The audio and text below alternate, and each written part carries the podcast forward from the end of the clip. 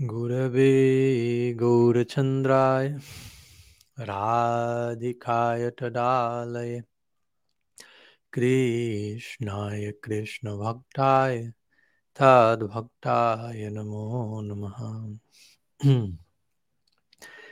Pranam a todos, muy buenos días, bienvenidos. Y nos encontramos en nuestro último encuentro, finalmente, de nuestra serie de personalismo radical, encuentro número 25. Vamos a estar hablando hoy acerca de un nuevo método para participar en el lila aquí y ahora, ya dándole cierre de esta manera a nuestro cierre de alguna manera, aunque siempre va a haber mucho más por seguir reflexionando, procesando y compartiendo, como no es nuestro plan hacerlo. Pero de alguna manera dándole cierre oficial al ciclo que comenzó prácticamente medio año atrás, seis meses atrás, con nuestra clase número 25 el día de hoy. Pero bueno, como siempre, primeramente un, pequeño repaso de lo que estuvimos viendo eh, el jueves previo, nuestra clase 24, donde hablamos de cómo nuestro cielo Gaudia se encuentra aquí en la Tierra. Más conectado también a la, a la clase que tuvimos la semana previa a esa, estas últimas tres clases conectadas entre sí en relación a la sacralidad de la materia, si se quiere. Entonces mencionamos la semana previa, comenzamos hablando de cómo el mundo espiritual no es un espacio geográfico, al menos en la forma en la que usualmente solemos concebir la geografía, lo tridimensional, sino más bien mundo espiritual se refiere a un estado de conciencia. Y cuando quiera que alcanzamos ese estado de conciencia, podríamos decir, llegamos al mundo espiritual, estamos allí, como Mahaprabhu mismo mostró cuando, por ejemplo, viajaba por la jungla, la selva de Yarikanda, y al mismo tiempo experimentando, brindaban plenamente en ese otro, entre comillas, lugar, geográficamente hablando. Entonces, como Gaudiya Vaishnava, nuestra meta no es uh, mukti o moksha, liberación del samsara, salir de este mundo como una especie de plan de evacuación.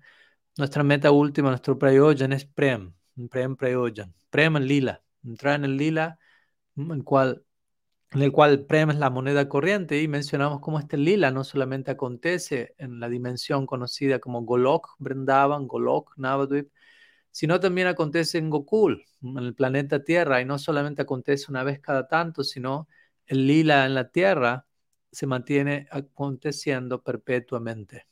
Cuando culmina en un sitio, aparece en el otro, pero siempre en algún planeta Tierra el lila eterno se mantiene manifiesto. Y estamos invitados a participar allí por la eternidad en la tierra, además de la dimensión conocida como Golok.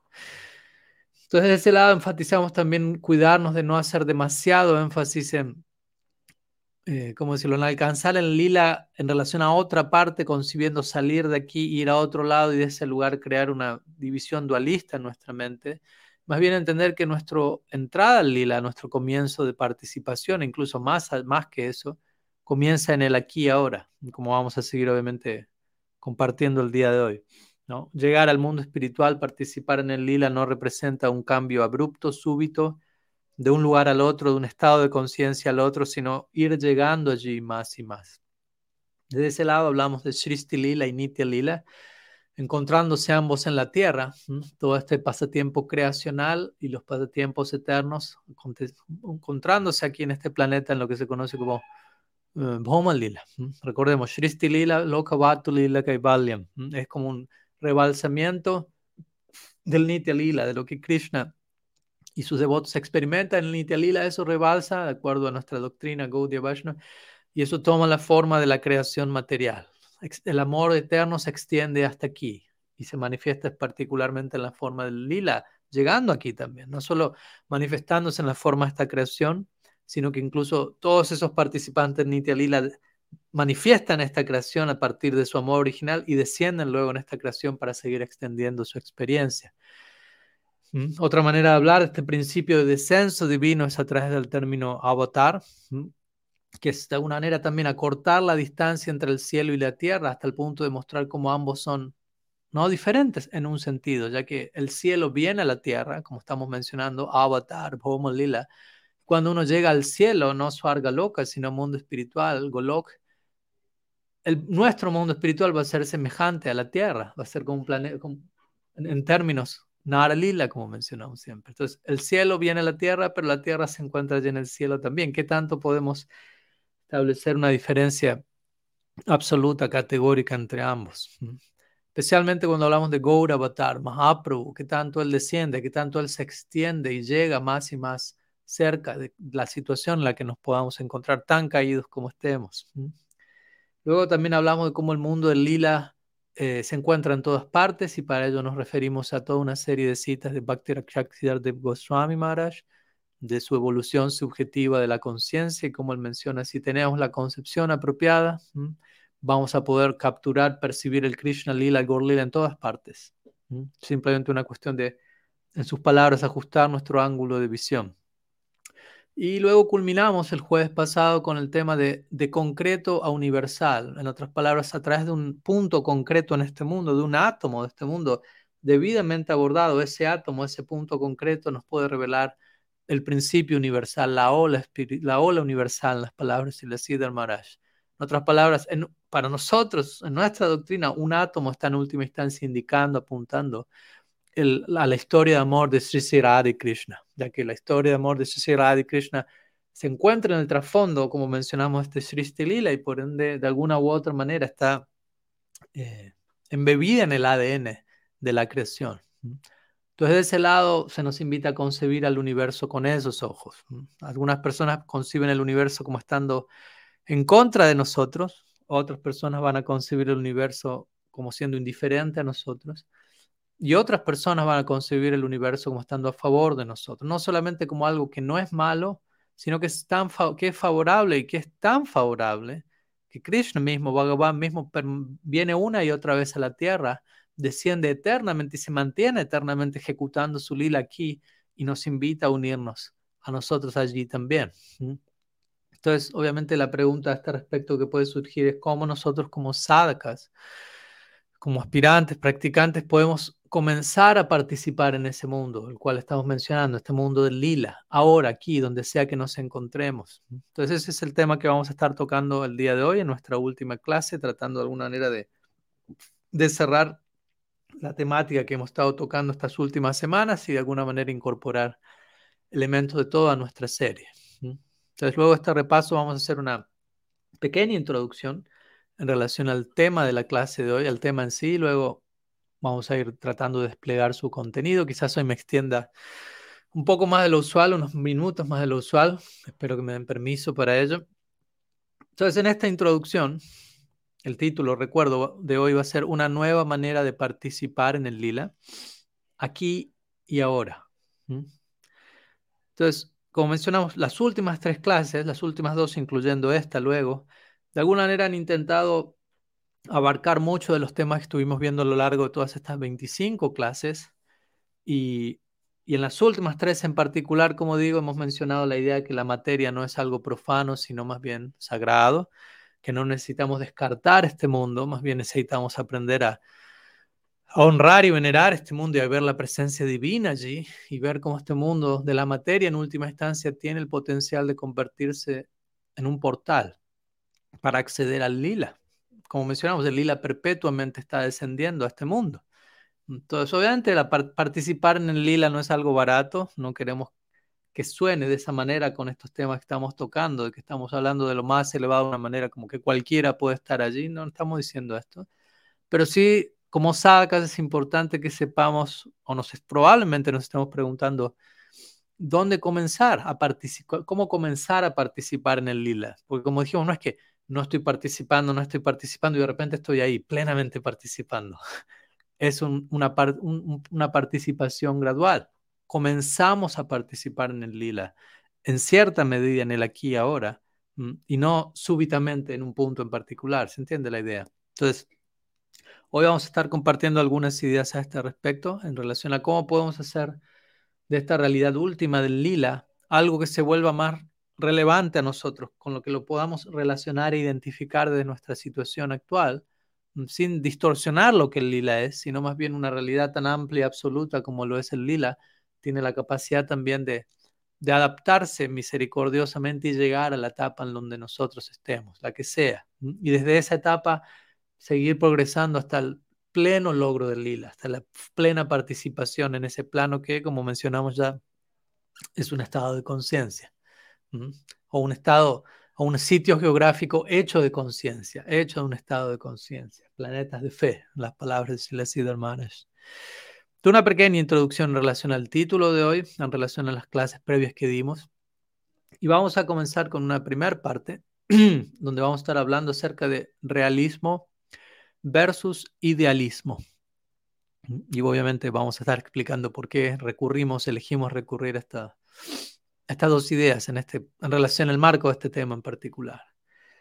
Comenzando con, bueno, seamos honestos por empezar, ¿no? Hay muchos de nosotros idealizamos nuestra práctica del bhakti y nuestra participación en la práctica del bhakti. Desarrollamos cierta idea o cierta expectativa o cierta proyección que no necesariamente sea lo que vaya a pasar, lo que tenga que pasar. Muchas veces no solo idealizamos, sino sobreidealizamos.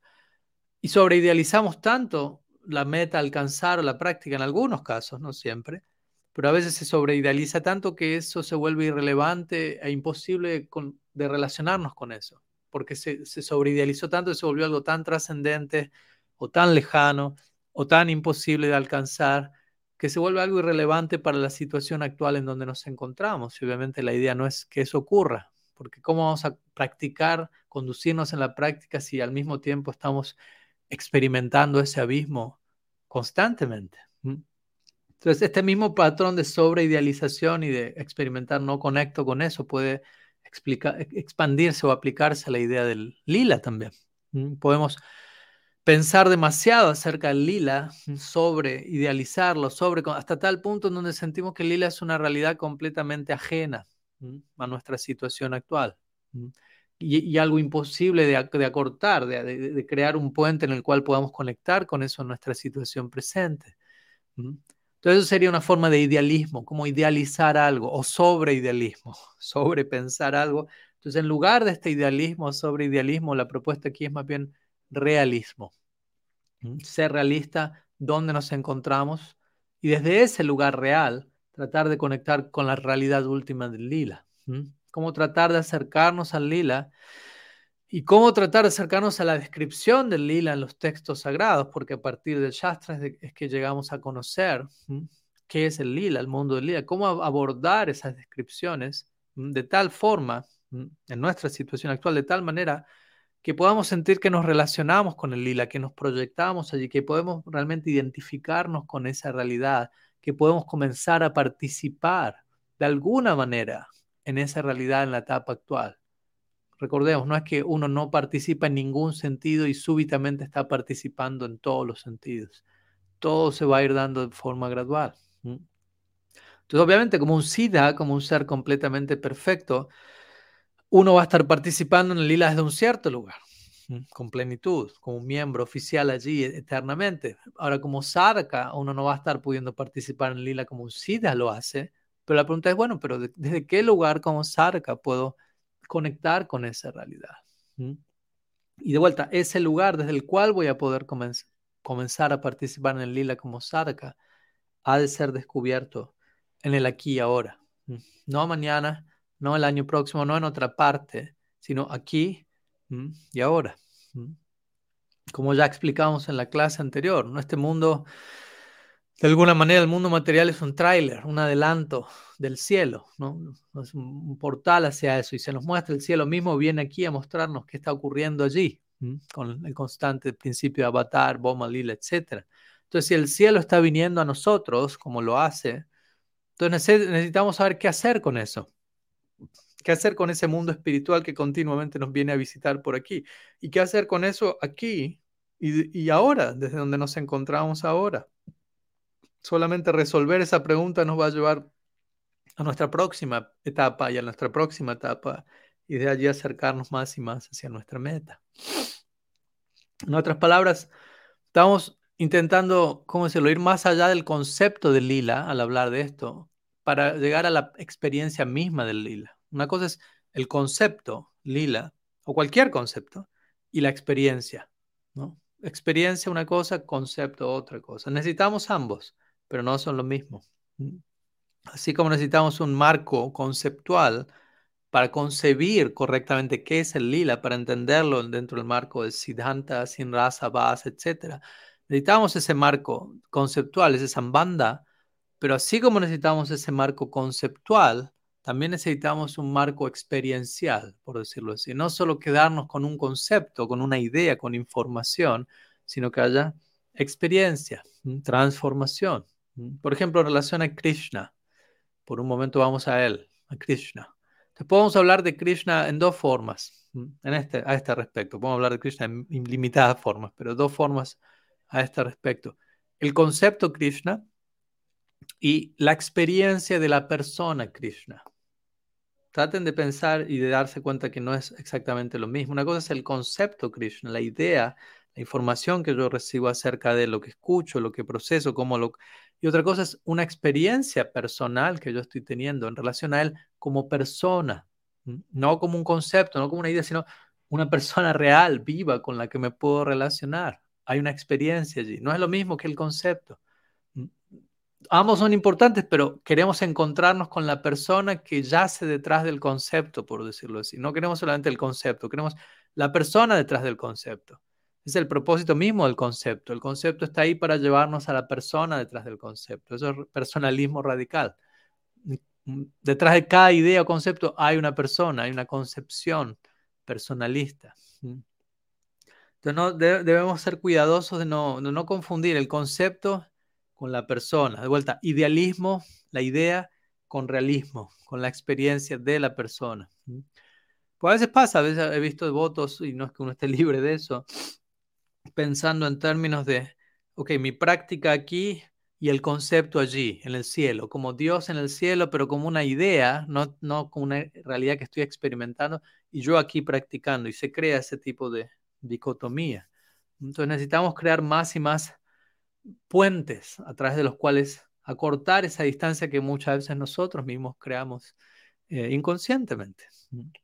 Entonces, así como se aplica esta idea de el concepto Krishna, la experiencia de la persona Krishna, el mismo criterio podemos aplicar al concepto lila y a la experiencia del lila. Lila no es meramente de vuelta un concepto o una realidad por allí arriba en alguna otra parte, como dijimos, sino como hemos mostrado. Lila es una realidad que viene, lila es una realidad que desciende, que viene una y otra vez repetidamente hacia nosotros, es un lugar muy muy generoso, muy íntimo, invitándonos a ser parte de ello. Tratemos de, repensar cómo, qué, pienso yo en términos de lila, qué idea viene a mi mente, qué sensación, qué experiencia tengo o escucho de lila. Un concepto lejano o una experiencia íntima. lo último, lila es realmente lo último. Y como sabemos, como Gaudiya Vaishnavas, nosotros podemos volvernos parte del lila plenamente al identificarnos a nosotros mismos con aquellos que ya son miembros en ese lila. ¿no? la, idea misma del principio de Raga Anuga Bhakti. Raga Anuga.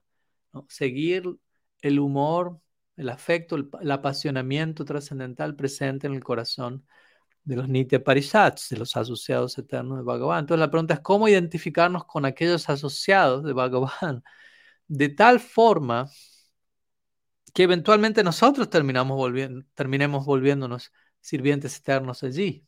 Porque no es una identificación forzada, un copy-paste, ¿no? obligarnos a hacer de una manera cuando no logramos integrar, tomar la esencia de ese ejemplo, integrarla donde estamos ahora. Tiene que ser algo natural, orgánico. Como muchas veces a veces menciono en relación a nuestra experiencia con los sadhus. No, al uno acercarse a un sadhu, una sadhui, dependiendo del caso, puede que no tengamos por estar cerca de esa persona, no es que vamos a inmediatamente tener, experimentar lo mismo que el sadhu está experimentando, pero vamos a estar, una, vamos a estar teniendo una experiencia de lo que significa estar cerca de la experiencia del sadhu. Acercarnos a la experiencia de alguien ya es de por sí una experiencia para nosotros. ¿Se entiende? Eso ya es de por sí una experiencia, aunque no estemos experimentando lo que el otro experimenta, pero hay que empezar por algo. Y es un buen comienzo. Entonces, este mismo criterio se aplica a los sadhus últimos, a los sadhus definitivos, los Brajavasis apareciendo en el Krishna Lila, Gaur Lila, los Nitya Parikars, acercarnos a su experiencia de tal forma que eso cree una experiencia ahora y aquí en donde nosotros estamos. y una experiencia que vuelta, que sea relevante, que tenga sentido, que nos atraiga a ahondar en esa misma experiencia más y más. En algunos círculos de la Gaudiya Sampradaya, como ustedes sabrán, eh, los sadhakas se ocupan en Lila Shmarna.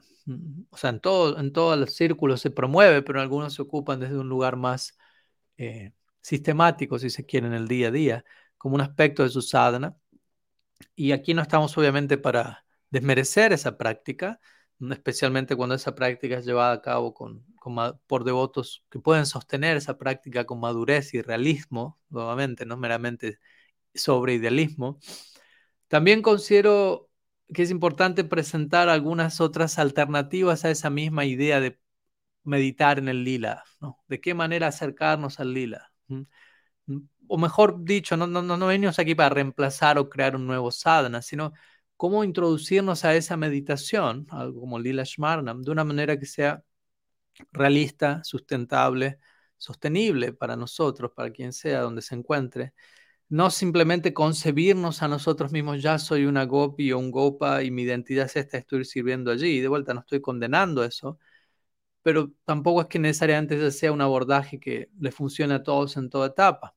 Entonces, también podemos prestar atención a qué es lo que Lila tiene para decirme a mí en mi etapa actual ahora, en lugar de yo en mi etapa actual tratar de verme a mí en una situación en donde probablemente no estoy aún y proyectar ciertos elementos que creen disfuncionalidad en el camino. De vuelta, con esto no estoy criticando, no tengo nada en contra de Lila Shmaranam, pero he visto también que hay que saber cómo abordar eso y no necesariamente todo el mundo tenga que abordarlo de una manera específica. Mm, eh, también de vuelta puede pasar, no puedes sobreidealizar el lila o distorsionarlo, concebirlo erradamente.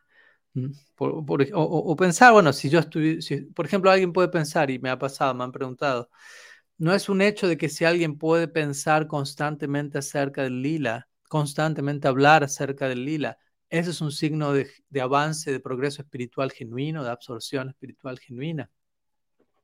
Muchas veces eso se toma como la meta, hay que, hay que estar todo el día pensando y hablando del lila.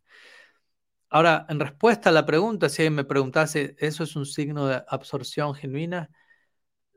Yo no diría ni sí ni no, yo, diría, bueno, todo depende de qué entendemos por pensar continuamente en el lila y hablar continuamente acerca del lila. Eso es meramente un acto externo, algo mecánico en donde yo me memorizo algo y me lo repito internamente o lo, verbalizo repito, externamente.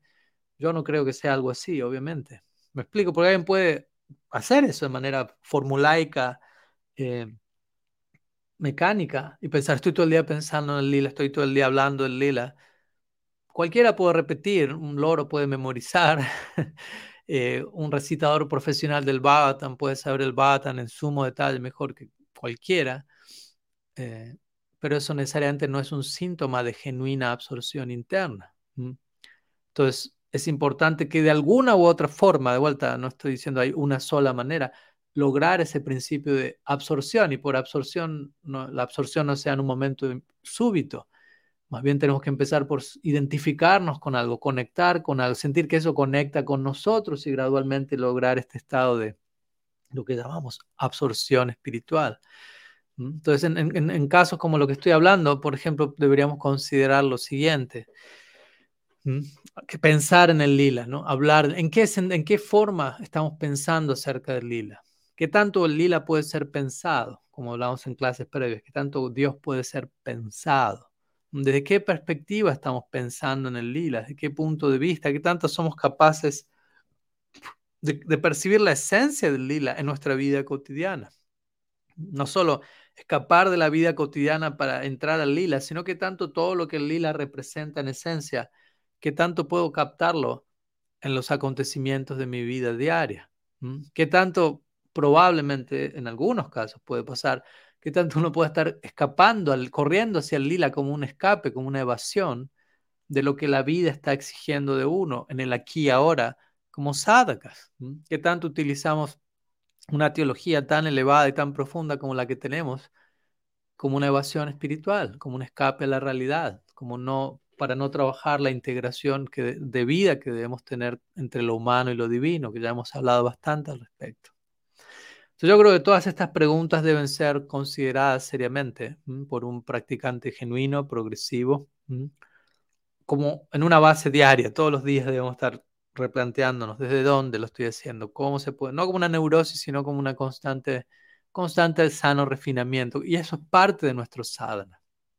De vuelta, sadhana no significa solamente hacer cosas, sino hacernos ciertas preguntas a diario, desde un lugar sano y sostenible, desde un espíritu progresivo. No es cumplir con una cuota, con un número. Canté mis rondas, hice mi sadhana. No.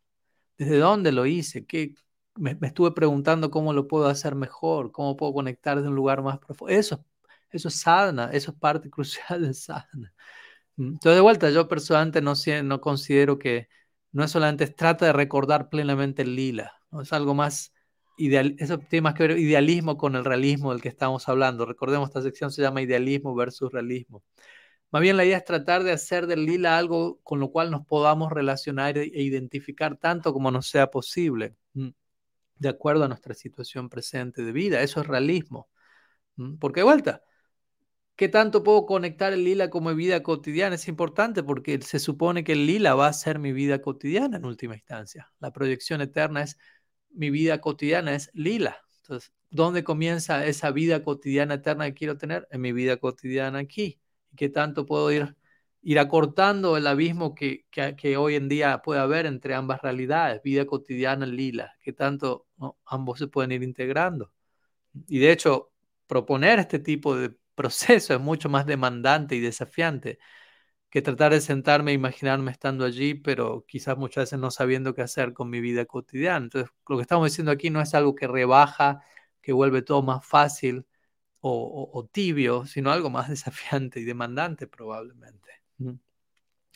Muchas veces esta propuesta de conectar con el espíritu de, los asociados eternos de Bhagavan se, es conectada con la idea de imitación. En este caso no digo imitación como algo malo, sino lo que en sánscrito sería anuga, raga anuga. Anuga se traduce como seguir tras los pasos de, eh, seguir en el humor, en el espíritu de, el, raga, raga anuga de los nitya parikars. En ese sentido, imitación, como en el cristianismo ellos tienen este concepto de imitación de Cristo. No significa hacer un copy-paste, pero sino tratar de embeber y experimentar dentro de uno, volver la experiencia del otro parte de lo que es mi experiencia, aunque nunca va a ser la misma, pero embeberse en eso. Entonces, así como los cristianos tienen la imitación de Cristo, nosotros podríamos decir, Raga Nuga significa imitación de los Brajavasis de los Nitya Parikars. Imitación en este sentido que digo, no algo barato, no algo desprovisto de, de compromiso, o, un copy-paste, copiar, pegar sentimental, sahaja o algo por el estilo, de, lo más elevado, volverlo a lo más bajo. Nadie está promoviendo nada de eso, sino más bien imitar en el buen sentido su forma, su psicología, su manera de actuar pero en base a donde estoy yo. No puedo simplemente tratar de ser eso, sino más bien cómo lo que esa persona me está mostrando, cómo yo puedo comenzar a, ser conmovido, afectado, inspirado, a incorporar eso donde estoy yo, no como un escape a donde estoy yo. Comenzando con mi dinámica de vida actual. Y obviamente en gran parte un punto importante para nosotros de ello es los asociados eternos de Krishna el Braja Lila aparecen como sadhakas en el Gaur Lila y desde ahí se acerca aún más, se acercan aún más a nosotros y nos facilitan aún más esta posibilidad de nosotros como sadhakas, ellos como sadhakas, aunque diferentes tipos de sadhakas, pero se va acortando más y más esa distancia y se facilita esa posibilidad de conectar, de identificarnos, de absorbernos en esa dirección. La rendición que ellos exhiben, la sinceridad con la que están buscando la verdad, sirviendo la verdad, desde, ese lado tratar de embebernos en eso aquí donde estamos ahora. Esa es más que nada la idea, la propuesta general hoy, más que tratar de esperar algún tipo de cambio mágico en donde no estoy haciendo este esfuerzo, no estoy tratando de hacer eso, pero algún, en algún momento, en algún punto, súbitamente me volví un brazo base, súbitamente estoy allí en Golok o algo por el estilo, ¿no? No, la pregunta real es, cómo comenzar a volverme un brazo base, no cuándo voy a ser un brazo base, cuándo me voy a volver, cómo empiezo hoy para volverme eso. ¿Cómo comenzar a volverme un Brajavasi? ¿Dónde comenzar? Y es ahora, aquí. Y, la pregunta es, entonces, ¿dónde me encuentro? ¿Cómo, ¿Dónde comenzar? En la etapa actual en la que me encuentre. ¿Cuándo comenzar a volverme un Brajavasi? En el aquí y ahora. Comenzar, de vuelta, no es que ya me volví, ya me creo estoy allí, pero comenzar. Mm. Así como hablamos de la iniciación como un proceso y no como un acto que sea en un momento. Uno nunca va a alcanzar Golok Brendavan a menos que uno alcance Golok aquí, como dijimos, que se acerque a ese estado de conciencia. Es un estado de conciencia. Cuando uno alcanza ese estado internamente, uno se va a encontrar orgánicamente, naturalmente, en otro lugar. ¿Me explico? O sea, estamos aquí geográficamente, físicamente, pero si nuestra conciencia progresa, se desarrolla en cierta dirección, vamos a estar en otro lugar, aunque geográficamente sigamos en el mismo sitio. Entonces no es que estoy aquí, estoy en un cierto estado de conciencia y de repente soy trasladado a la fuerza casi a otra parte y estoy en Goloka, estoy en Brajavasi, sin yo hacer el trabajo de desear eso incluso, de elegir eso plenamente. Krishna no es tan cruel de que Él nos va a enviar a un lugar en el cual no queremos ir, no elegimos ir, no estamos demostrando que deseamos ir en el día a día. Tratemos de entender cómo funciona esto. Y si uno desea ir allí, y desear ir allí de vuelta no es un traslado geográfico y no es algo que ocurre súbitamente. Uno va a estar allí si uno desea, pero el estar allí, el llegar allí, comienza en el aquí ahora y se va dando gradualmente. Mm. Entonces, algunas ideas para empezar con esta primera sección sobre eh, realismo versus idealismo. Vamos a una siguiente sección que se va a llamar Comprendiendo a las escrituras a través del ojo alegórico. Quizás otro título un tanto ah, misterioso, vamos a tratar de explicarlo en unos minutos. Nos vamos acercando a, este al tema central ¿no? de hoy.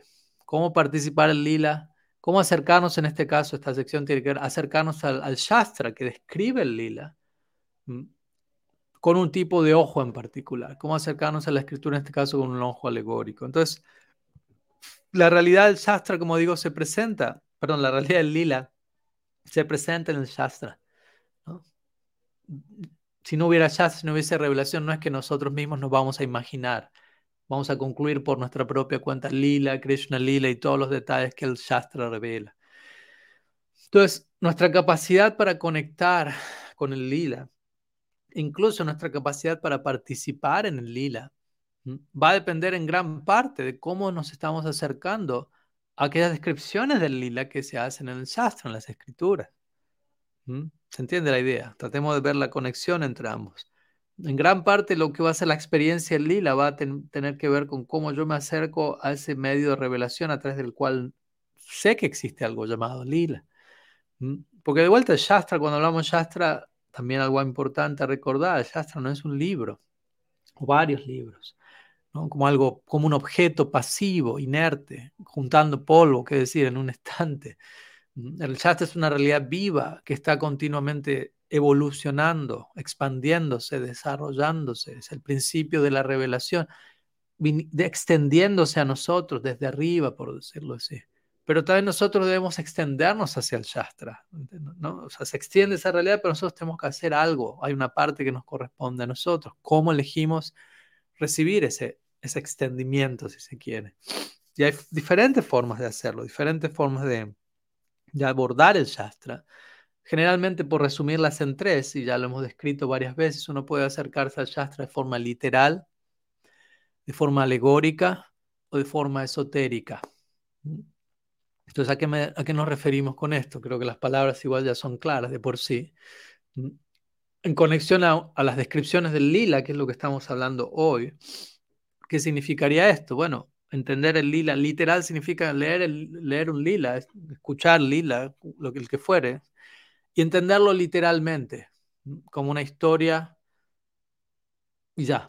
O sea, sin extraer la trascendencia que hay, las enseñanzas que hay, los principios profundos que hay, sino esto, hecho histórico. Y con esto no estoy diciendo que el lila no es algo que no haya acontecido, pero el punto es, no es meramente un hecho histórico, no es meramente una historia una historia entretenida incluso, mucho más que eso. El segundo ojo, más literal, es el ojo alegórico. Que vamos a enfatizar hoy. Por alegórico, alegoría, no estoy diciendo el lila es una alegoría o el shastra es una alegoría, sino por alegorio que nos referimos a hay un, hay un, hay un hecho histórico, o hay una historia, si lo queremos usar así, pero hay, esa historia está enseñando algo, hay principios, hay virtudes, hay simbología, hay cosas a, extraer y que, se aplican a la etapa actual en la que nos encontramos. Entonces, acercarnos a las descripciones del Lila Shastra con el ojo alegórico significa eso no solamente encontrar, extraer enseñanzas aplicables a nuestra etapa, sino también darnos cuenta, el lila no solamente es una realidad que le habla a aquellos que participan en el lila, sino a todos los demás, de acuerdo a su etapa. O sea, la naturaleza del lila supremamente amplia, profunda, abarcativa, y tiene, va a tener un, un, determinado nivel de llegada y significado en donde nos encontremos ahora. Y cuando estemos allí va a tener otro significado plenamente y así sucesivamente. Y por último, el último nivel de abordar el Shastra es el, ojo esotérico, que tiene que ver más con alguien escucha una descripción lila y uno está plenamente participando en eso que está escuchando, en ese lila. Ya es la meta última a alcanzar, como uno de los miembros del lila, si se quiere. De alguna manera, estos tres niveles, literal, alegórico, esotérico, se podrían relacionar de manera general, al menos, con las tres etapas de Kanishta, Madhyam y Uttam. Bhagavat, estos diferentes tipos de practicantes, niveles de devotos. Y la mayoría de nosotros, de vuelta estoy hablando en términos mayoritarios, la mayoría deberíamos aspirar a alcanzar la plataforma de Madhyam Bhakti. La mayoría podemos estar en una plataforma de Kanishta o de Madhyam introductorio. De vuelta, no es blanco, negro, hay niveles y subniveles.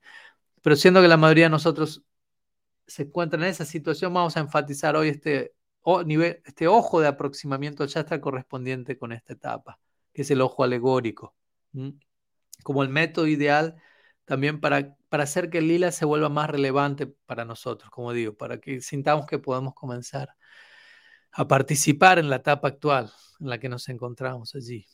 Este método alegórico, a veces, o el ojo alegórico, a veces se lo conoce como el ojo interpretativo, o a veces el ojo arquetípico o simbólico. Entonces, ¿qué es un arquetipo, por ejemplo? Un arquetipo es una imagen que constela toda una serie de significados que no pueden ser comunicados lógicamente, pero que de alguna manera están presentes allí, incluso en nuestro inconsciente colectivo, como hemos hablado previamente. En otras palabras, uno puede escuchar lila o leer lila y ver, oh, este lila está representando una serie de patrones universales que la mayoría de nosotros por, lo, por los cuales tenemos que atravesar la mayoría de nosotros en nuestro viaje espiritual. Y este lila indica esto, o incluso otras secciones de otras escrituras, de otras tradiciones, apuntan a estos principios fundacionales. Entonces, eso es un abordaje alegórico en el sentido, no estoy leyendo eso como una historia literal simplemente, histórica, ni tampoco estoy participando plenamente en ello desde el ojo esotérico, sino algo intermedio. Es un hecho real hay un potencial de participación esotérica, pero en la etapa actual extraigo ciertos valores y enseñanzas y principios que nutren mi, práctica actual y me permiten crear este lazo en donde el lila me está hablando a mí y yo reciproco y se empieza a dar este sentido de participación. Entonces, este ojo alegórico, de vuelta, no significa tomar el lila literalmente, cuando puede parar, lo cual puede acontecer en una visión más condicionada, y el ojo alegórico tampoco implica intentar saltar y precipitarnos al, contenido esotérico último del lila, porque de hecho tampoco uno puede hacer eso. Si uno no tiene la dicar para ello, no es que uno se precipita y ya entró al lila, ya está participando allí del todo. Primero tiene que haber cierta base, cierta realización.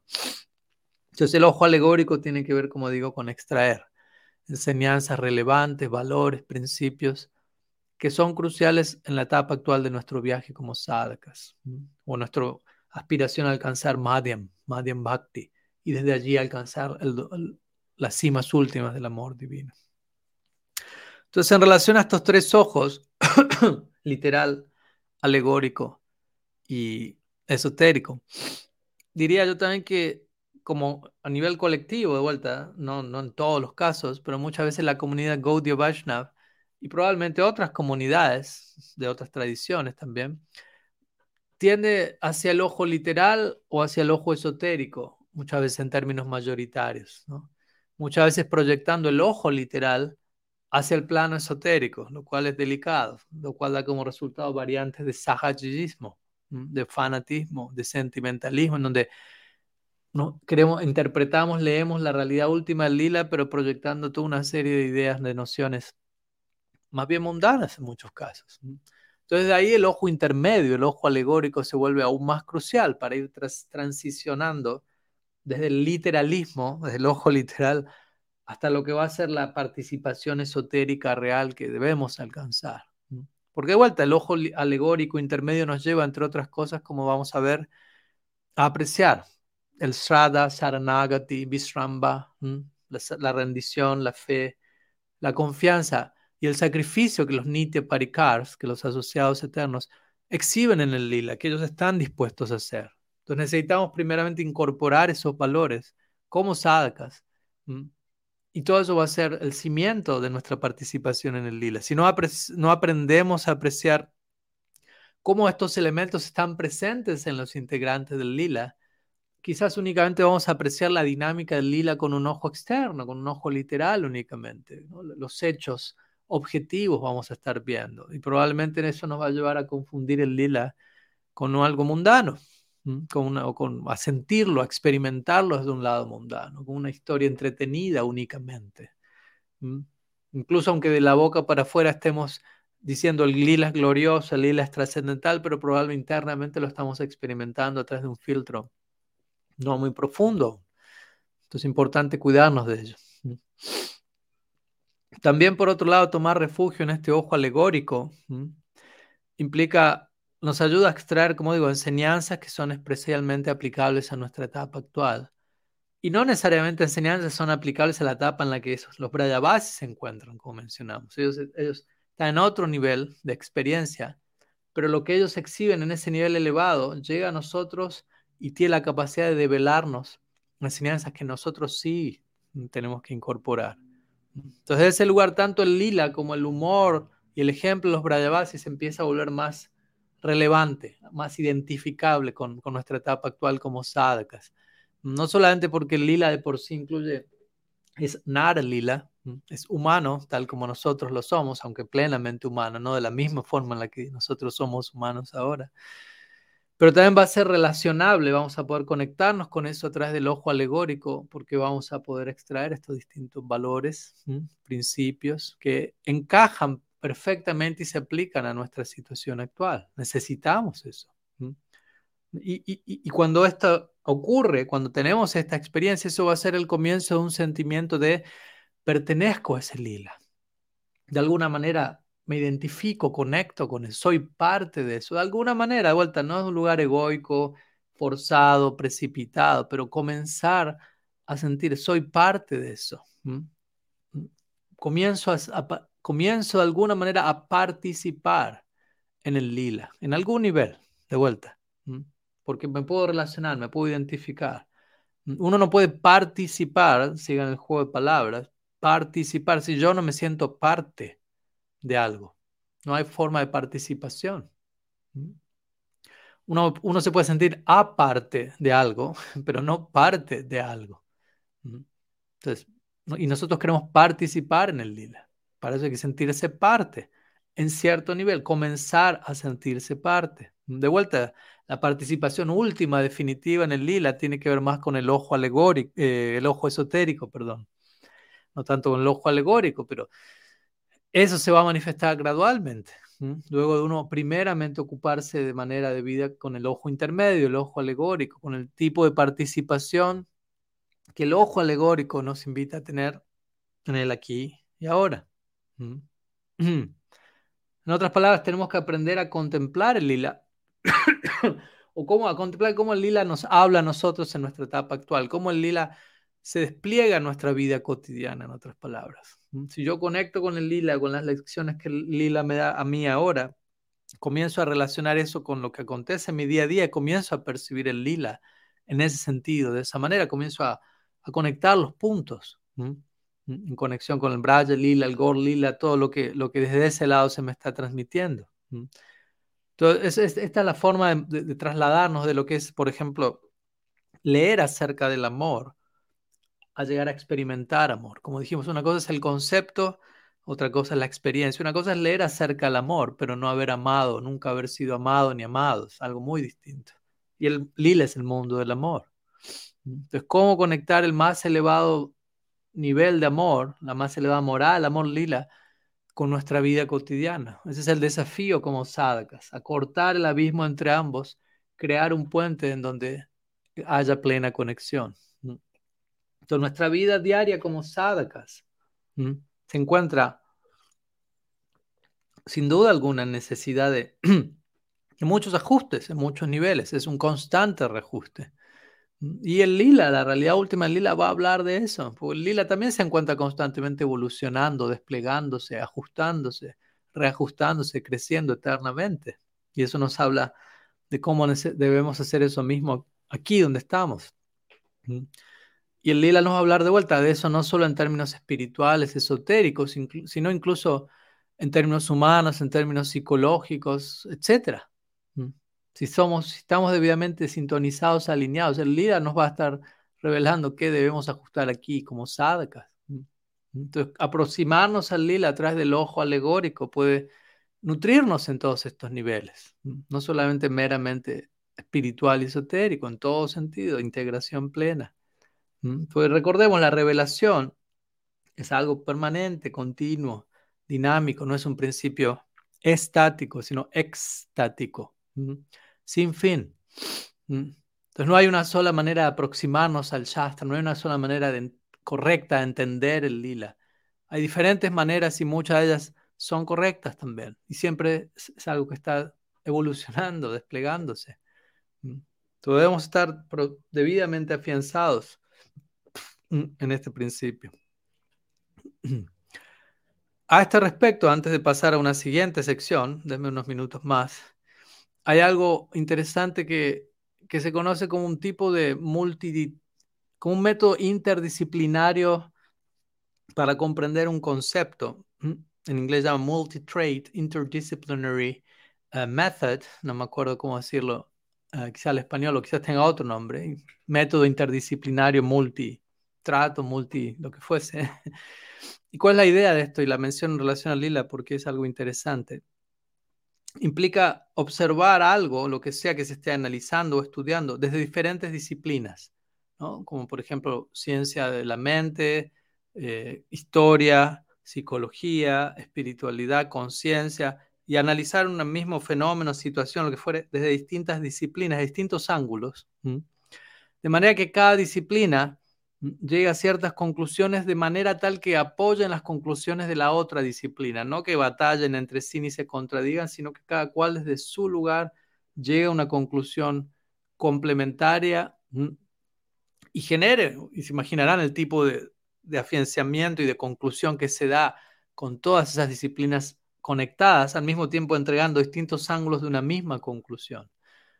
Entonces, esto generalmente se aplica en el plano secular, pero pensé, bueno, es interesante también que nuestro abordaje al Shastra puede incluir eso en cierta medida. No estoy con esto diciendo, a partir de ahora ya necesitamos Guru Parampara y vaya un psicólogo y que su psicólogo diga qué entiende por el Krishna Lila. No estoy diciendo eso, estoy diciendo que nuestro abordaje al Shastra, que incluye nuestro abordaje al Lila, ya que se revela en Shastra, no debería ser una excepción a esto. ¿no? obviamente el Shastra es entendido, comprendido, realizado en última instancia por, por la gracia de Bhagavan, por la gracia de sus agentes. Pero en otro sentido, también puede ser ciertos aspectos, ciertos ángulos de lo que el Shastra está diciendo, pueden ser también extraídos, apreciados a través de estas distintas disciplinas que estamos mencionando. Si alguien estudia historia, hay muchas cosas importantes a nivel historia, cultura, época, que pueden ayudar también a separar ciertos elementos del Shastra, a comprender ciertas declaraciones de las escrituras de un lugar más sustancial. Si hay un estudio de psicología, mm, un Vaishnava estoy mencionando en este caso, ¿no? Puede complementar su conocimiento psicológico y, encontrar, como Shastra habla de eso, o a través del método psicológico también lograr extraer cosas en complemento a la revelación divina, etc. No es que necesariamente una cosa tiene que estar en contra de la otra, ¿no? oponiéndose a la otra, etc. Entonces, de ese lado, tenemos que estar abiertos a tomar ventaja de toda la información que pueda estar disponible para todos nosotros. Un ejemplo de esta posibilidad, para dar un ejemplo concreto, viene a mi mente la Prabhupada, repetidamente diciendo que el valor real de la ciencia, lo dijo varias veces, es probar la existencia de Dios. Obviamente, ¿qué quiere decir por probar? No, porque como decimos, uno no puede probar la existencia de Dios mediante un método empírico en un laboratorio, pero lo dice en el sentido, lo que él dice es, en un sentido es, si estamos usando distintas disciplinas, o sea, hay maneras de, que el método científico indique, apunte a algo más allá del método científico, si se quiere. la ciencia misma dice, todo está relacionado con todo. En el átomo hay infinidad, hay infinito. Es una manera de decir, la ciencia está indicando, mostrando a Dios, de cierta medida de vuelta.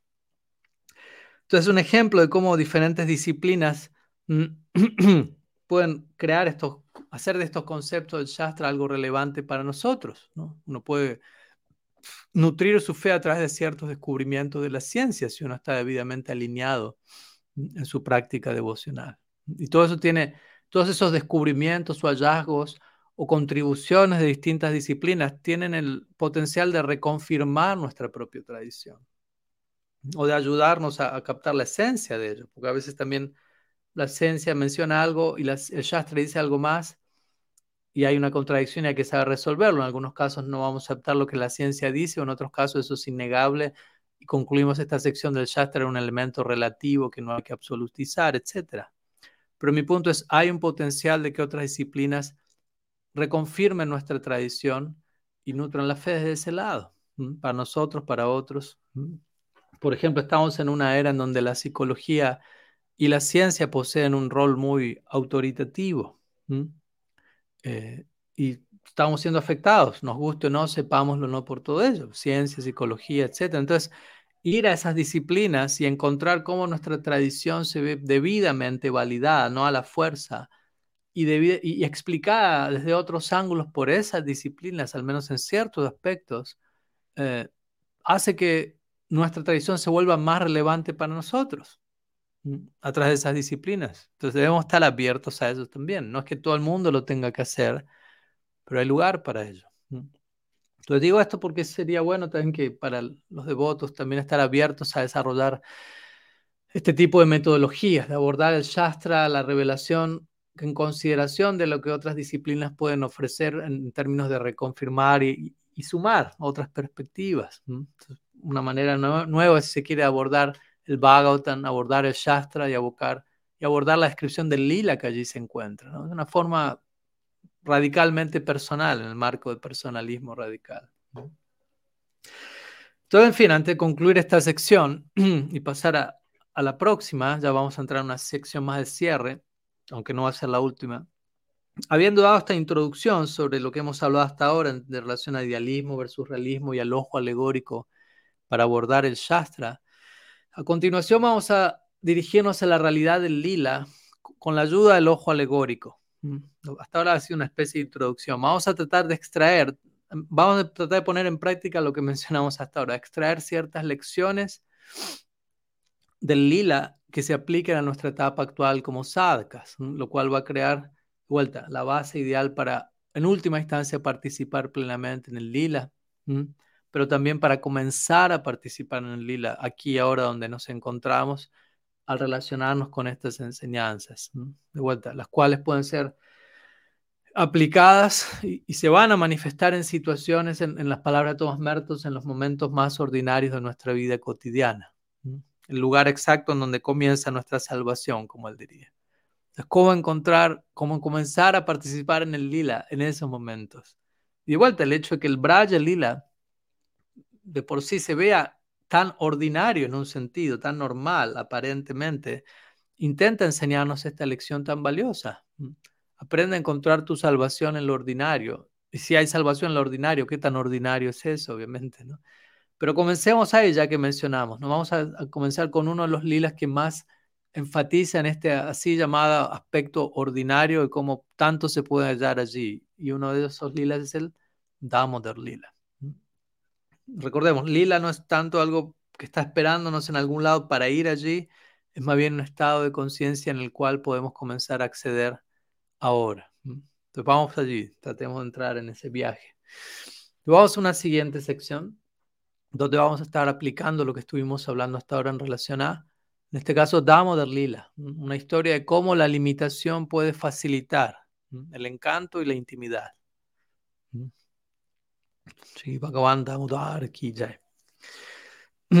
Una breve descripción del Damodar Lila, aunque me imagino la mayoría de ustedes está familiarizado con ello, pero unas breves palabras al respecto. ¿Cuál sería el Damodar Lila? Sri Krishna, el absoluto, aparece como un niño muy pequeño y como con cualquier niño, él hace travesuras como parte de su dharma, básicamente diríamos, ¿no? Su deber sagrado, portarse mal. Entonces su madre, Yashoda, corre detrás de Krishna eventualmente queriendo atraparlo. Krishna sale corriendo de ella asustado, llorando profusamente. Y Yashoda intenta capturarlo, atarlo, como sabemos repetidamente, falla, falla, finalmente lo logra y lo ata a un mortero. Entonces aquí tenemos una situación muy particular en este Damodar Lila. Tenemos a Dios siendo un hijo, poco usual, a Dios siendo nutrido, a Dios siendo dependiente, a Dios siendo enojándose, llorando, estando a veces celoso, travieso, asustado y finalmente atado. Pero obviamente todo ello en el contexto del Prem, del amor divino, lo cual contextualiza todo lo demás que puede parecer si no contradictorio. Habiendo dicho eso, en este Damor la Lila encontramos muchas enseñanzas, muchas implicancias ocultas que pueden pasar por alto si abordamos esta historia con el ojo literal o incluso con un ojo esotérico forzado, digámoslo así, prematuro. Entonces, ¿qué tiene este lila, Damodar Lila, que enseñarnos, entre otras cosas, a nosotros como sadhakas? Vamos a compartir algunos ejemplos. Entonces, por ejemplo, en este lila, así como en otros lilas, obviamente, Sri Krishna, el absoluto, no olvidemos, Aishwarya en el trasfondo, en este lila él se encuentra llorando, robando, llorando, mintiendo y siendo atado. En otras palabras, él no parece el absoluto en absoluto, porque la idea general de Dios y el absoluto no es alguien que miente, que roba, que es atado, que está llorando, pero él sigue siendo el absoluto, aunque todo esto esté ocurriendo. Y él se permite a sí mismo incluir, incorporar todo este tipo de contradicciones y todas esas contradicciones quedan perfectamente armonizadas en él, en entonces, toda una lección. ¿Cuál es la lección que como sadhakas aquí ahora podemos aprender de eso? Al menos estoy dando una idea general. Debemos permitir que las contradicciones convivan con nosotros, no necesariamente tratar de eliminar toda contradicción o toda paradoja, como hablamos previamente, más bien tratar de integrar la complejidad, como hemos hablado muchas veces, en una forma o en otra, integrarla en una síntesis más elevada. ¿no? Damodar Lila está enseñándonos eso. Mm las contradicciones que acabo de mencionar podrían ser vistas como imperfecciones en Dios, si, si, tenemos un ojo, como imperfecciones en el carácter de Dios. De hecho, en una ocasión, si la señora Maharaj mencionó, Krishna en Brindavan se esconde detrás de una maraña de imperfecciones. Interesante idea. Hay que aprender a aceptar eso, integrarlo y encontrarlo y descubrirlo a él e, a través de ese filtro. Por otro lado, en el Damodar Lila tenemos las supuestas imperfecciones de Yashoda, si se quiere, su ignorancia divina en donde ella no, no conoce la Ishvarya de Krishna, no sabe que Krishna es Dios, mm, lo cual obviamente no estamos criticándolo, no es un defecto, ¿no? El ella no darse cuenta que la soga sigue siendo dos dedos cortos en todo momento y ella trae más y más soga, y así sucesivamente, una serie de aparentes imperfecciones que uno podría observar. Y de vuelta, ¿cuál es la lección aquí para nosotros como sadhakas? ¿Cómo lidiar con esa así llamada imperfección? Si la imperfección se encuentra en el lila, imperfección entre comillas de vuelta, ¿cómo lidiar nosotros con nuestra imperfección aquí? ¿Mm? Una cosa es la imperfección en el Nara Lila de Krishna, otra cosa es la imperfección en nuestro propio Nara Lila. No es un Nara Lila técnicamente hablando, pero nuestra situación humana actual. ¿Cómo lidiar, cómo permitir darle lugar a la imperfección, valorar, extraer algo de ello, en lugar de querer de vuelta escaparla y rechazarla. ¿No? Y Krishna de vuelta, Krishna es atado, Krishna es limitado, porque si uno es, alguien es atado, al menos aparentemente es limitado, obviamente sigue siendo ananta y limitado, pero la enseñanza detrás de Krishna estar siendo atado limitado, también tiene que ver con la capacidad de encontrar libertad en la limitación, por más contradictorio que esto nos parezca. Generalmente para nosotros libertad y limitación son dos cosas opuestas, pero la verdadera libertad no tiene que ver con no tener limitaciones, sino más bien con la capacidad de encontrar la liberación dentro de la limitación, encontrar la liberación a través de la limitación. Eso es verdadera libertad. Tratemos de, si necesitan poner pausa y reflexionar a eso. Por eso es que el Krishna Lila es tan limitado, externamente, aparentemente, Dios atado. Limitado, pero Yashoda ata Krishna. Y en ese atado, en esa limitación, el amor de ambos, el amor de uno por el otro aumenta. Entonces, si el amor aumenta, la libertad aumenta. Son sinónimos. Mayor amor, mayor libertad. Pero Krishna está atado. O sea, él está limitado, pero su amor aumenta, por lo tanto no está limitado. Entonces, verdadera libertad no tiene que ver con no estar limitado, sino en esa situación de limitación, incrementar mi libertad, incrementar mi amor. Este Damo Darlila enseña esto, entre otras cosas a nosotros como sadhakas. Los límites eh, hacen posible la libertad. Hay lugar para límites en ese marco los límites podríamos decir incluso son el perímetro o el parámetro de la libertad. Entonces, de ese lado podemos incluso orarle a Bhagavan, ¿no? Dios, te agradezco por ser, manifestarte de manera finita y limitada, de manera que yo no tenga que hacer un show, que pretender que yo soy infinito e ilimitado. No, hace falta, no hace falta forzarnos a creernos que somos eso. Entonces, en conclusión, con este Damodar Lila, debemos permitirnos como sadhakas cierta imperfección en nuestra etapa actual, de manera que podamos normalizar la imperfección en cierta medida, no, no, justificar y justificar lo injustificable, pero normalizar la falla, el fracaso, si se quiere. Aceptar cierto nivel de falla para poder trascenderla. Yo no puedo trascender algo que no acepto primeramente. Debemos normalizar la falla, no traumatizar la falla muchas veces en el nombre de la vida espiritual, más bien se traumatiza todo ello, en el nombre de ser perfecto, de ser impecable, de hacer todo bien, lo que fuere. Terminamos más bien traumatizando la falla en lugar de normalizándola y dándole lugar y, encontrando la libertad allí. Pues si no nos estamos permitiendo ser imperfectos en ningún aspecto, entonces probablemente vamos a proyectar esa tendencia a la trascendencia, pensando que este es un lugar donde nadie es, nadie, es nadie es imperfecto, todo es perfecto, todo está en su lugar. Y de repente nos vamos a encontrar con Brindan, donde hay tanta aparente imperfección, limitación, y vamos a quedar abrumados por eso. Y probablemente queramos salir corriendo de allí porque sobreidealizamos eso erróneamente y terminamos en algún lugar más, más perfecto, entre comillas, como Vaikunta. y estamos allí saboteando nuestro potencial para acceder al Braja Lila. Entonces es importante entender eso ahora. Si Sean Maras diría famosamente, la perfección es más bien una exigencia del ego, no tanto una exigencia del corazón. El corazón no exige perfección, el corazón o el amor exige amor, el corazón exige corazón, imperfección incluida. Eso es lo que nos enseña este Damodar Lila, entre otras cosas. Estas son algunas ideas que recuerdo, las, las compartimos en mayor detalle para aquellos que quieran abordar este tema en más, más especificidad en una serie que dimos en Kartik unos años atrás llamada Imperfección Divina. La, la, van a encontrar online seguramente.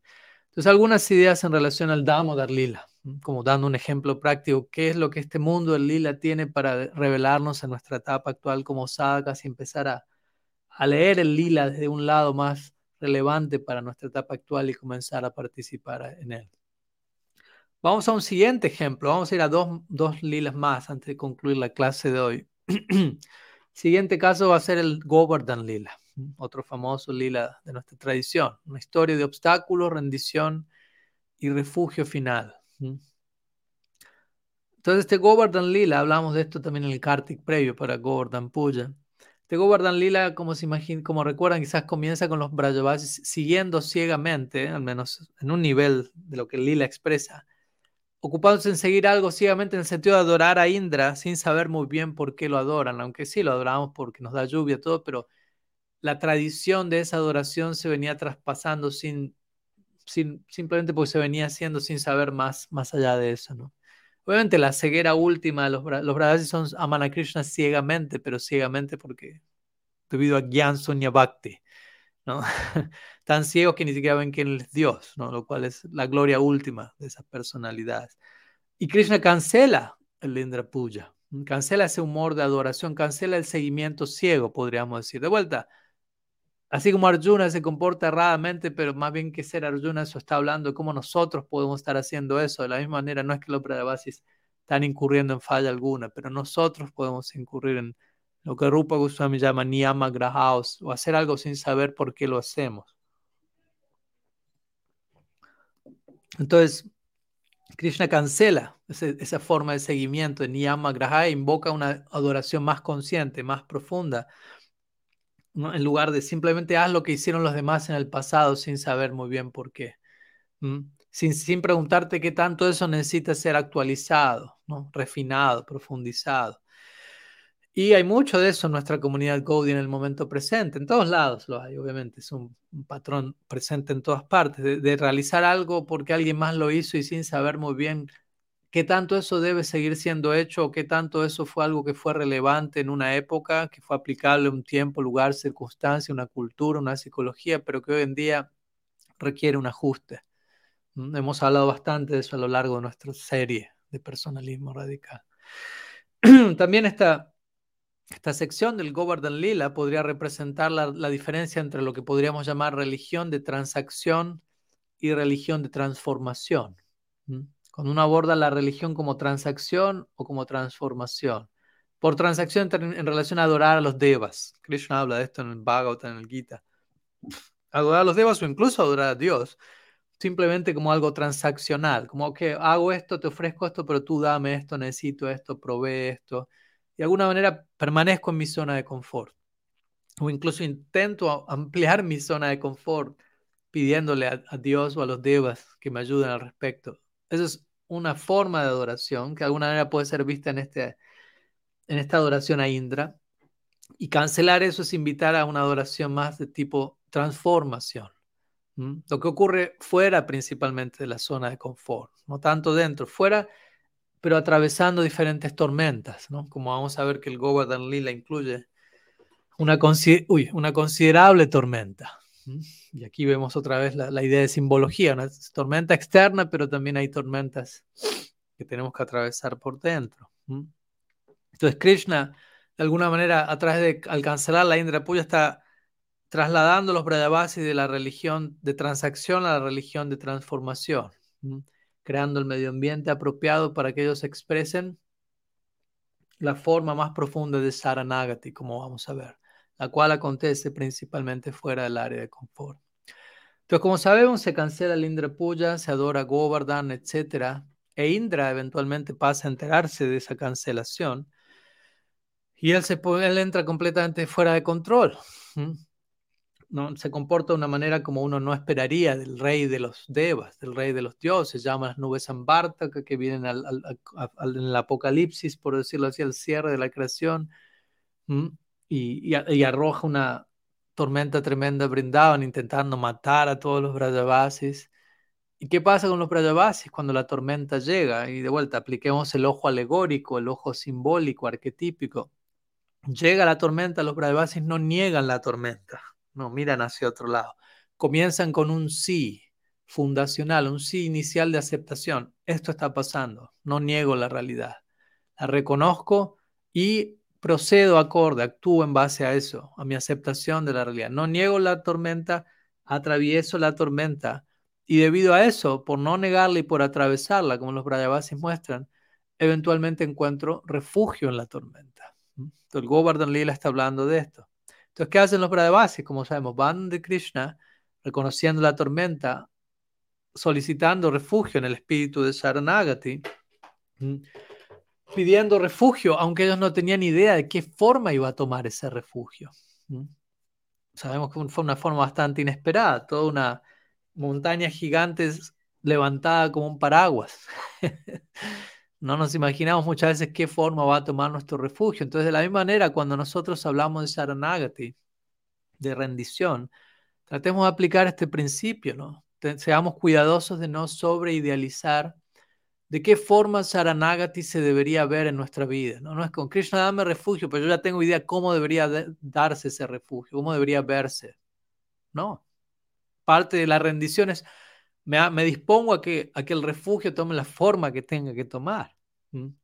Porque si no, si simplemente ya concluimos y sobreidealizamos cómo el refugio debería verse, eso mismo cancela el principio mismo de Saranagati el mismo comienzo. En lugar de abrirnos plenamente para que Krishna, eh, para que Krishna nos dé refugio en la forma que él considera. Muchas veces tratamos de controlar el refugio, la forma en que el refugio va a tomar tratando de anticipar y adelantarnos.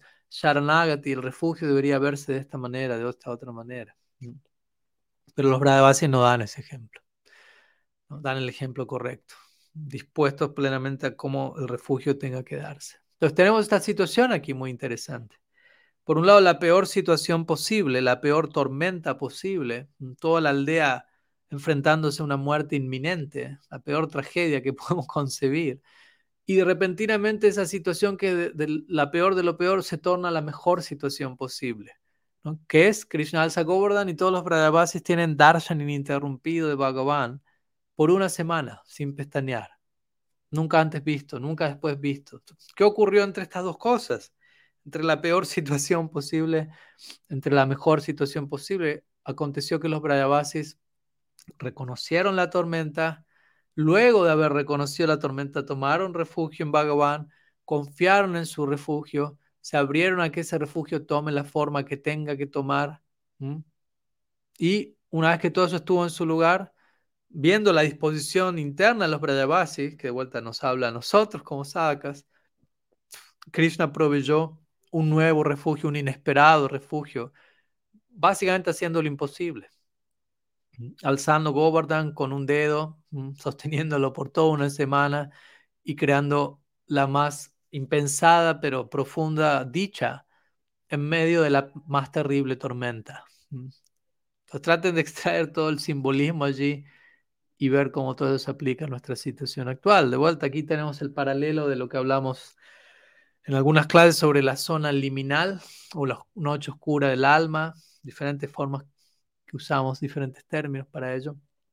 De los Brayavais aquí están siendo totalmente arrojados en lo desconocido de un momento al otro, ¿no? La serpiente, la serpiente, la tormenta de Indra, y, y, todo se vuelve incierto de repente, ¿no? Todos están enfrentando una muerte inminente, hace un minuto atrás no pasaba y ahora todo está allí. Entonces, todo se vuelve incierto excepto una cosa, ¿no?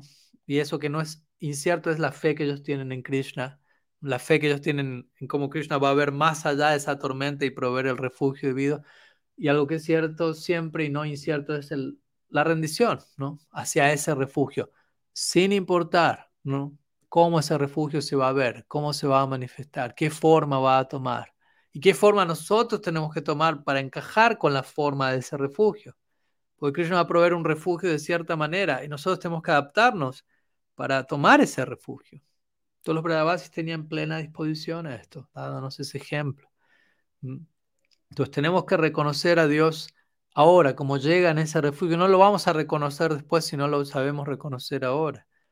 Es importante aprender a ver al Ser Supremo a través de, de lo que fuere, sin importar la forma que le esté tomando en este momento en nuestra vida, a través de la tormenta, pero bajo el debido refugio. Vamos no solamente a verlo a Él, sino que incluso vamos a verlo muchísimo. Una semana ininterrumpida de darshan o algo así. Esa es otra enseñanza que este Govardhan Lila nos está dando. Si tenemos la disposición correcta, no importa que haya tormenta, va a haber refugio y va a haber darshan. Entonces, si queremos ser Brajavasi, desde es el punto, tenemos que desarrollar este tipo de nishta, este tipo de fe, de determinación, de entrega, de apertura. Todo esto nos está hablando el Govardhan Lila. Entonces, para más de esto pueden ir a la clase Govardhan Lila que dimos el año anterior para Kartik. También otro tópico, otro lila que no voy a tocar hoy aquí, pero en relación a esta misma idea de cómo extraer enseñanza del lila en nuestra etapa actual, se puede dar con la clase que di el Kartik anterior en Gopas también. Y vamos a concluir con una más, con una sección más del lila, donde vamos a estar hablando acerca del Rasa Lila.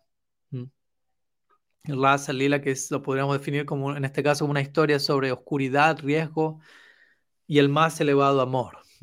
También hablamos de esto en el Kartik anterior, el cierre del Kartik. Entonces, algunas palabras extraídas de esa sección. Entonces, interesantemente, el Rasa Lila, o la danza rasa, a veces conocida, ¿no? se ejecuta no solamente en la noche, sino a medianoche, podríamos decir, el momento más oscuro del día. Ahí aparece la idea de oscuridad. Pero también acontece durante Purnim, que es el día de luna llena. Entonces, en un sentido es la luna más brillante, más plena y la mayor oscuridad.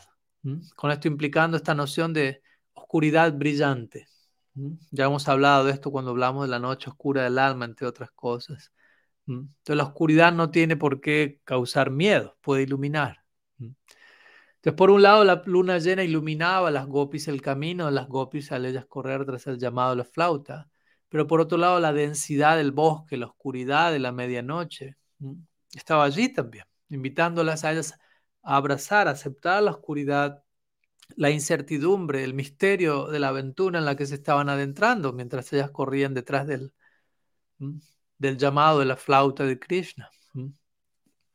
Llamado del clarín, por decirlo así como a veces lo llama, que a veces se define el llamado del clarín, que es una definición, una expresión clásica, como un mensaje muy claro o una instrucción acerca de qué acción se requiere. Eso es un llamado que es muy específico acerca de se requiere que hagas esto. Y la flauta de Krishna se la compara a ello. El mensaje es muy claro. Cuando Krishna toca su flauta, eso es algo muy específico, ya que esta raza lila es el cenit de la especificidad, el cenit del personalismo radical. Krishna toca su flauta y cada gopi escucha su nombre incluido en ese sonido. Imagínense, no se puede ser más personalista que eso. Entonces, el llamado al clarín, el sonido de la flauta es muy claro el mensaje y la acción que se requiere también está incluido allí. Las gopis escuchan su nombre allí, pero también ellas entienden, hay que abandonarlo todo para ir y salvar la vida de nuestro amado. Básicamente es el mensaje que Krishna le está enviando a las gopis. Estoy muriendo en separación de cada uno de ustedes. No puedo vivir sin amor.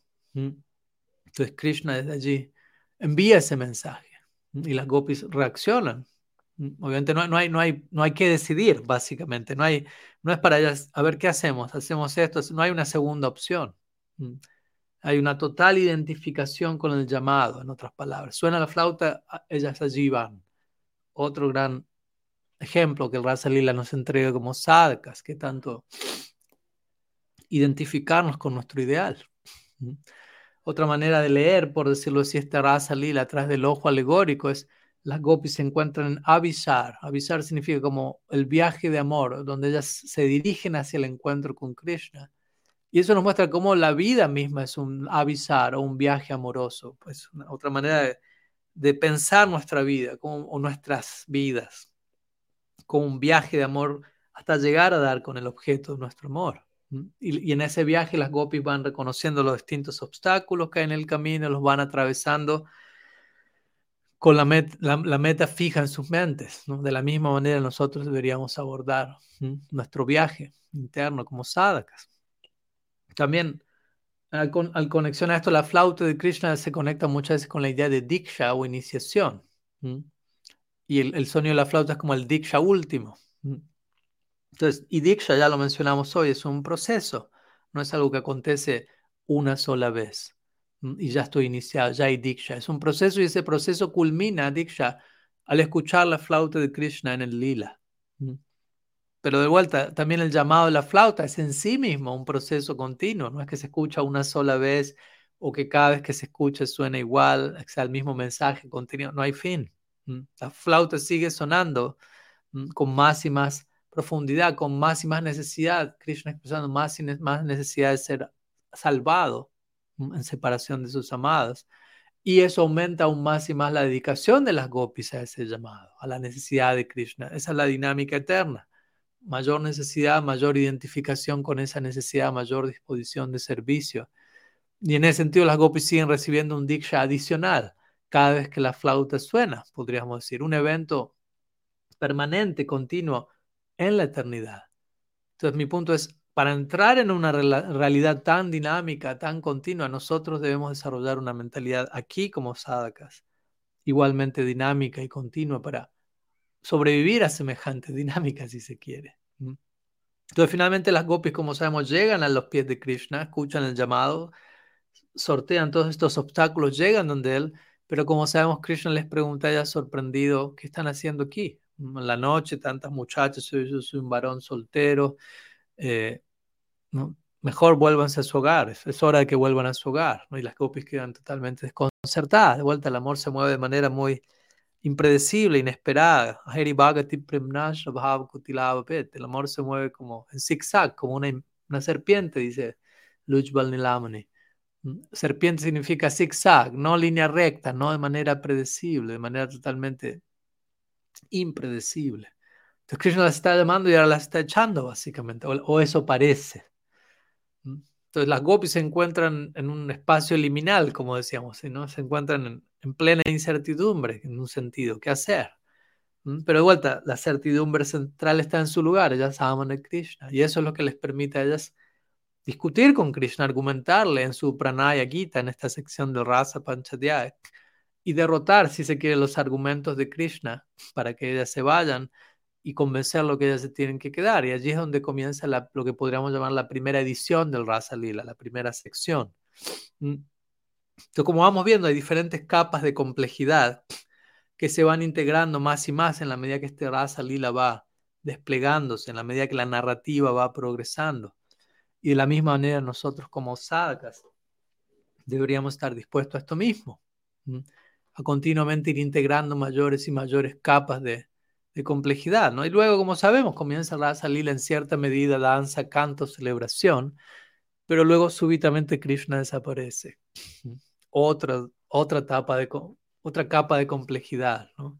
Como sabemos, Krishna aparece, desaparece por diferentes razones, no vamos ahora a entrar en detalle con eso, pero lo que sí podríamos decir es que una de las razones por las que Krishna se ausenta es que aún había que, había toda la complejidad que él deseaba no había sido del todo integrada hasta ese punto y por lo tanto él no era capaz de experimentar la plenitud del rasa, en el rasa lila. Era rasa lila con, con A corta, pero no rasa lila, como generalmente se la describe en sánscrito con una A larga, que indica la cantidad de rasa presente allí. Entonces la plenitud del rasa, podríamos decir, a través del ojo alegórico aquí, va a llegar únicamente luego de haber perfectamente integrado todas estas capas de complejidad, todas estas necesidades que necesitan ser acomodadas debidamente. Entonces, para alcanzar ese propósito y saborear la plenitud del rasa como él debe, ya que Krishna es rasa rash, rasik mohan, etc., Krishna crea una nueva capa de desconcierto, una nueva capa de perplejidad, una nueva capa, una nueva dimensión de oscuridad y de incertidumbre al desaparecer súbitamente del, del Rasa Lila. Entonces, la primera edición del Rasa Lila que había, se había dado como un libro, es una, escribe un libro y hay una primera edición, después se revisa esa primera edición, se la corrige, se la maximiza y se publica una segunda edición. Entonces podríamos decir la primera edición del Rasa Lila llegó, Krishna consideró todavía hay que integrar ciertas cosas, vamos a editar esta primera edición, vamos a revisarla, vamos a nutrirla con mayor integración de complejidad hasta que lleguemos a la edición final del Rasa Lila, a la culminación plena de este drama trascendental. De vuelta, son elementos que como sadhakas debemos aprender a incorporar. Entonces, de esta manera, ya concluyendo, es fácil, eh, como si lo de la boca hacia afuera hablar acerca de la idea de sí, volvernos Brajavasis, etc. O es fácil hablar, vamos a seguir los pasos de los Brajavasis, el humor de los Brajavasis, Raga Nuga. En un sentido, es fácil incluso imaginar si estoy allí, soy uno de ellos, estoy llegando, pero el punto es, debemos aprender a expresar en la práctica, en el día a día, nuestras creencias, nuestros ideales, nuestras palabras. Eh, y no solamente hablar acerca de eso, hablar de qué tanto creemos en eso, sino encarnar eso y demostrarlo en cómo ligamos esa descripción del lila en nuestra vida cotidiana. Entonces, al actuar nuestras propias convicciones, por decirlo así, en el aquí y ahora, en nuestra vida cotidiana, Especialmente eso ha de ser hecho con, con, los desafíos que llegan en el día a día, los desafíos que golpean a nuestra puerta. ¿Qué tanto tengo la capacidad de sentir al lila golpeando mi puerta cuando eso ocurre? Como los Brajabasis, como vemos. ¿no? No, no debemos utilizar el, el, ideal más elevado para evitar los desafíos presentes. Ese es el desafío. Debemos más bien alcanzar el ideal más elevado a través de los desafíos presentes. Lo repito una vez más con su permiso. No, debemos evitar el ideal más elevado, escaparle, evadirlo a través de, ¿no? O sea, no debemos usar el ideal más elevado, perdón, para escapar a nuestros desafíos presentes. Más bien debemos alcanzar el ideal más elevado a través de lo que golpea nuestra puerta en el aquí y ahora, a través de los desafíos presentes. Debemos aprender a alcanzar Brindavan en el aquí y ahora. Es el hermoso desafío al que estamos siendo invitados y, espero que toda esta serie de personalismo radical haya ido en esa dirección también. Entonces, en fin, de alguna manera compartimos hoy para cerrar esta clase algunos ejemplos, Damodar Lila, Govardhan Lila, Rasa Lila, en relación a cómo podemos de alguna manera comenzar a participar en el Lila aquí y ahora, extrayendo enseñanzas a través del ojo alegórico que sean aplicables a nuestra etapa actual como sadhakas, conectándolos con nuestros desafíos, experiencias actuales, y a través de ello comenzar de vuelta a sentirnos parte de eso, identificarnos con ello, comenzar a participar en eso y gradualmente alcanzar la etapa de plena participación, la meta última en nuestra vida.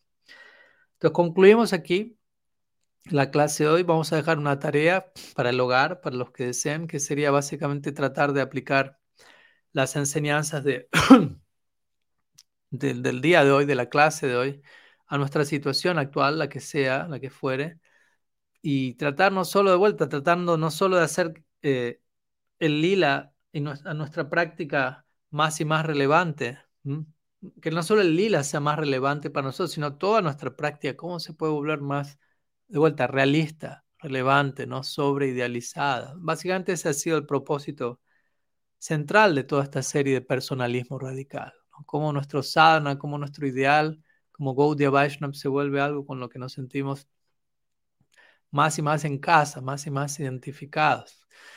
Y siendo que es la última clase hoy, estamos concluyendo aquí, dejamos una tarea extra para aquellos que deseen, que es básicamente reflexionen, reflexionemos, me incluyo, qué cambios han surgido en nosotros, eh, ojalá positivos desde ya, a través de, al, al, haber ido a través de toda esta serie de clases durante todo este último medio año, al menos en mi caso personal han habido bastantes transformaciones y realizaciones por misericordia que de alguna manera he intentado compartir y extender a través de las series.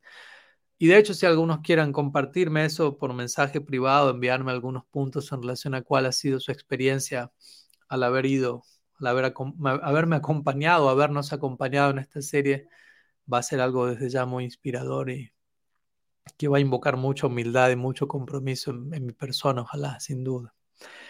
Entonces hasta aquí llegamos el día de hoy. Como dije, estamos eh, concluyendo en este momento nuestro ciclo que ha comenzado unos seis meses atrás. Han sido 25 clases. Eh, hemos abordado muchos, muchos temas. No voy a hacer un repaso detallado, pero hemos hablado de, de muchas cosas, de cómo acercarnos a nuestra Gaudiya Sampradaya, cómo tenemos el derecho de emitir una crítica constructiva a la tradición a la que pertenecemos de un lugar saludable, para pertenecer más profundamente a la tradición, no para encontrar una excusa para alejarnos, mm, y cómo abordar problemáticas actuales que puedan existir, no solo a nivel comunitario, colectivo, sino obviamente empezando siempre a nivel individual, en casa, mm, cómo invocar los cambios que sean necesarios, mm, cómo abrazar profundamente principios como hemos hablado, la vulnerabilidad y el empoderamiento que viene de allí, individuación, ¿qué más hablamos? Pensamiento no dual, bastantes temas que personalmente considero importantes en relación a también Guru Tattva, estuvimos hablando, hablamos sobre ignorancia divina, sobre oración contemplativa y ahora en estas últimas tres clases, toda esta serie de temáticas en relación al, al plano de la materia, a lo sagrado de este mundo, a cómo el lila se manifiesta aquí en la tierra y el día de hoy obviamente a cómo conectar con esa realidad del lila de la manera más saludable en el aquí y ahora.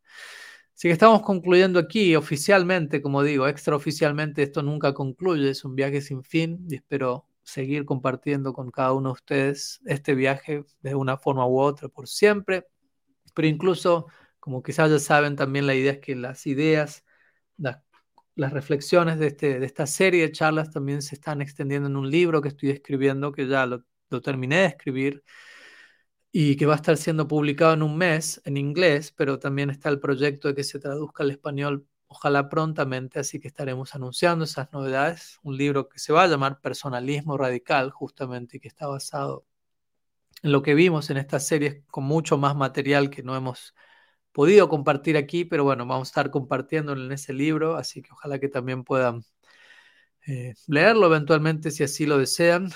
Eh, por otro lado, también estoy, tengo pensado partir de una semana aproximadamente voy a estar retomando una serie de viajes y, un tour de Harikata compartiendo distintos temas y cómo se va a estar presentando este, este libro, principalmente los temas que voy a estar compartiendo durante los próximos meses en charlas eh, al español, sobre todo al inglés, pero también al español. La idea es que haya lugar para ambos.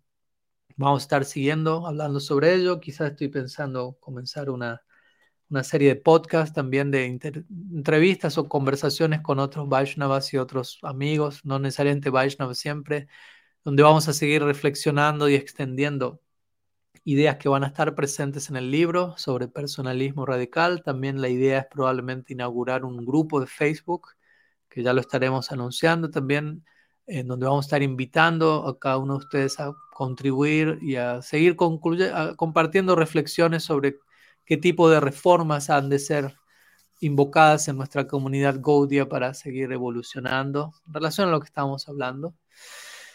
Y como digo, clases que vamos a estar dando, que estaremos, todo estará siendo debidamente eh, anunciado. Así que nos vamos a estar viendo allí, en esas charlas, en, en, este libro, en estos intercambios online. De alguna u otra manera, la idea de personalismo radical se sigue expandiendo. Recordemos, personalismo radical es otra manera de decir Gaudiya Vaishnavismo.